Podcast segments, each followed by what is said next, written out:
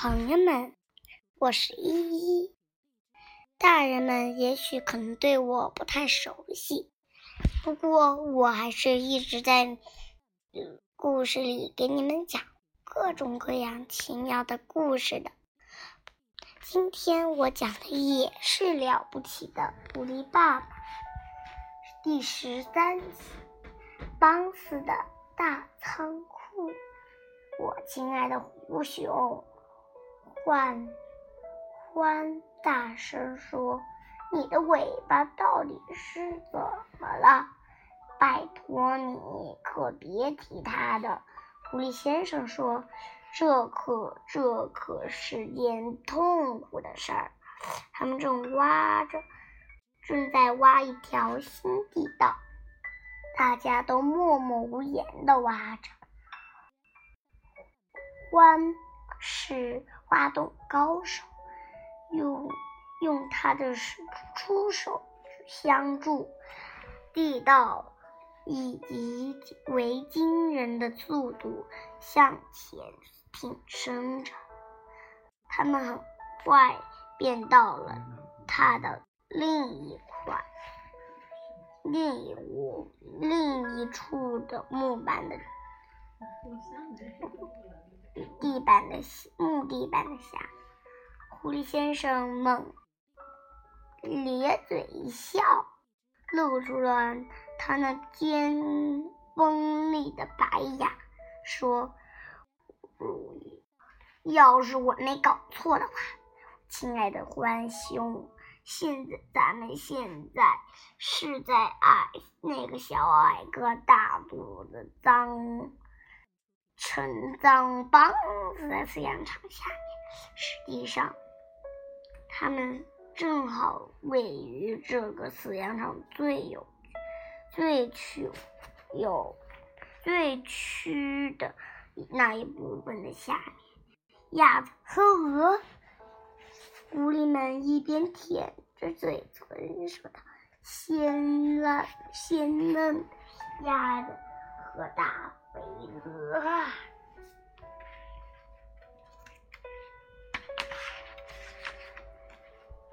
一点不错。狐狸先生说：“可是你们怎么居然知道我们在什么地方呢？”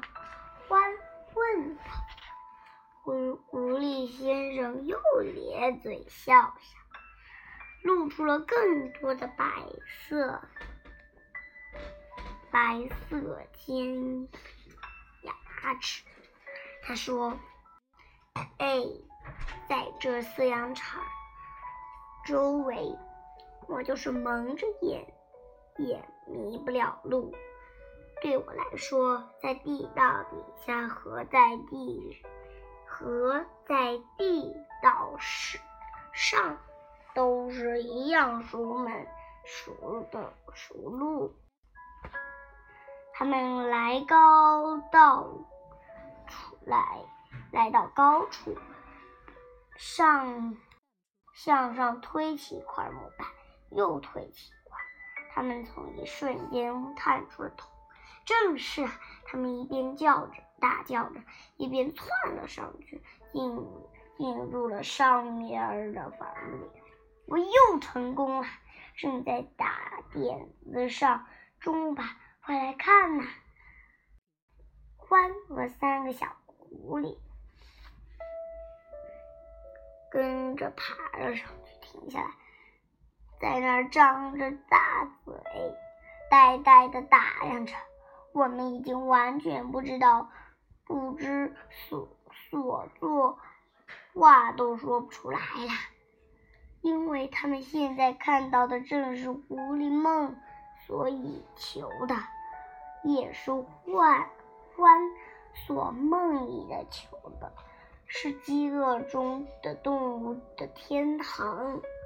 我亲爱的獾兄，狐狸先生断言道：“这是邦斯的大仓库啊，他最好的东西都送送往市场。”市场之前都是这样存放的，这个大房，这个大房间的四面角，墙墙墙上摆放着一些纸，和从地板直打。天花板的架子，厨房的架子，有上千只鸡，上千只鸡，毛的鸭子，烤的鸭子和鹅，并且上面的房套里还挂着至少两上百只嫩嫩的鸡腿儿。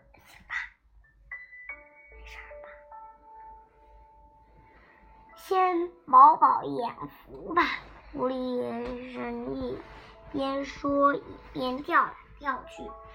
你觉得怎么样？嗯，相当好吃。突然间，就好像腿中弹松了一似的，三个小狐狸和饿极了的快跳上前去，跳上去就抢起那抢起那。些美味的食物来！住手！狐狸先生命令：“这是我们要举行的聚会，嗯，所有所有东西拿什么我就要由我来挑选。”就是他们边舔着到手里的排骨，一边退了。狐狸先生在仓库悄悄地漫步着，一种专家的眼神观察着这些，长丝似的口水不大流，水落中汗，然后乱落地上。我们一定不要干得太过分，他说道，绝不能露出一点马脚。一定不要让他们知道我们来过这儿。干松弛，只拿走一点经过经挑选的东西出来就行了。所以，咱们拿头四只小肥鸭架它架子上，把东西拿下。呜，好多，它们多肥多美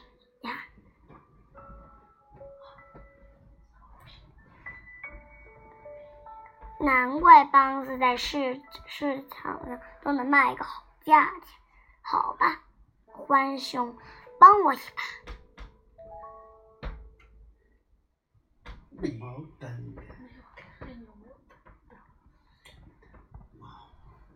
你们这些孩子也来帮忙，咱们一起到那边去。我的老天，看看你们的嘴里的口水！现在，我想咱们拿点鹅吧，三只就足够了。嗯，咱们拿最大的。哎呀，哎呀，你在国国王的厨房里也不会看到这比这还好的鹅呀。轻着点，就这样，来几条好的火鸡腿儿怎么样？我喜欢火鸡腿儿。你呢，关兄，请你把把那个梯子梯子递给我拿过来。胡先生爬上梯子，梯子下来三条巨大的火腿。关兄，你喜欢火烤猪肉吗？我太喜欢烤猪肉了。关兄一边大声说着。一边兴致手舞足蹈起来，咱们拿一片猪肉烤猪肉吧。上上面那个最大那个大的，还有胡萝卜。爸爸，三个小狐狸最最中中最小的那个说：“那那些胡萝卜，我们得拿一点别傻。”先生，你知道咱们来都不是吃那种东西的。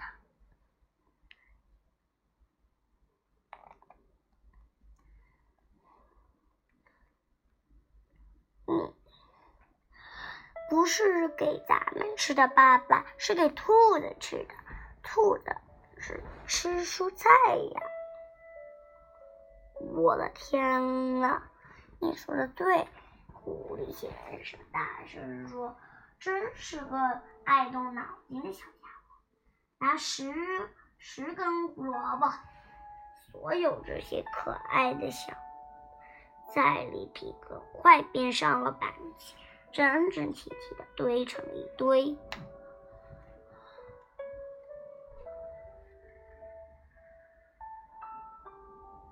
小狐面便在前面一起看，鼻子不停的晃动，眼睛像星星一样闪闪发亮。狐狸先生说：“现在咱们还得想。”咱们的朋友，帮子借一下，借一下那些有用的推车，就是放在墙角那些。他和欢，他和欢推把推车弄过来，于是鸭子、鹅、火腿和炸猪肉全被装到了上面。很快就从地面上挖了个洞口下去。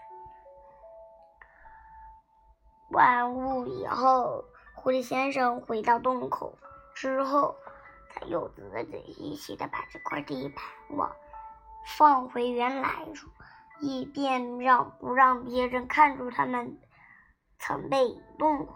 狐狸先生指着三个小狐狸中间那两个说。亲爱的孩子们，你们推个推个，尽快跑到你们母亲那儿，替我向她，我向问好，告诉他我我们有客人要吃饭，有獾、田鼠、兔子和老鼠，给他们剩下几个一干完完，另外一件小事。马上就回家。是，爸爸，马上就去，爸爸。他们答应的，然后各自抓住一抓过一辆手推车，乘着下面。小朋友们，这集我就讲到这里了，小朋友们，再见了。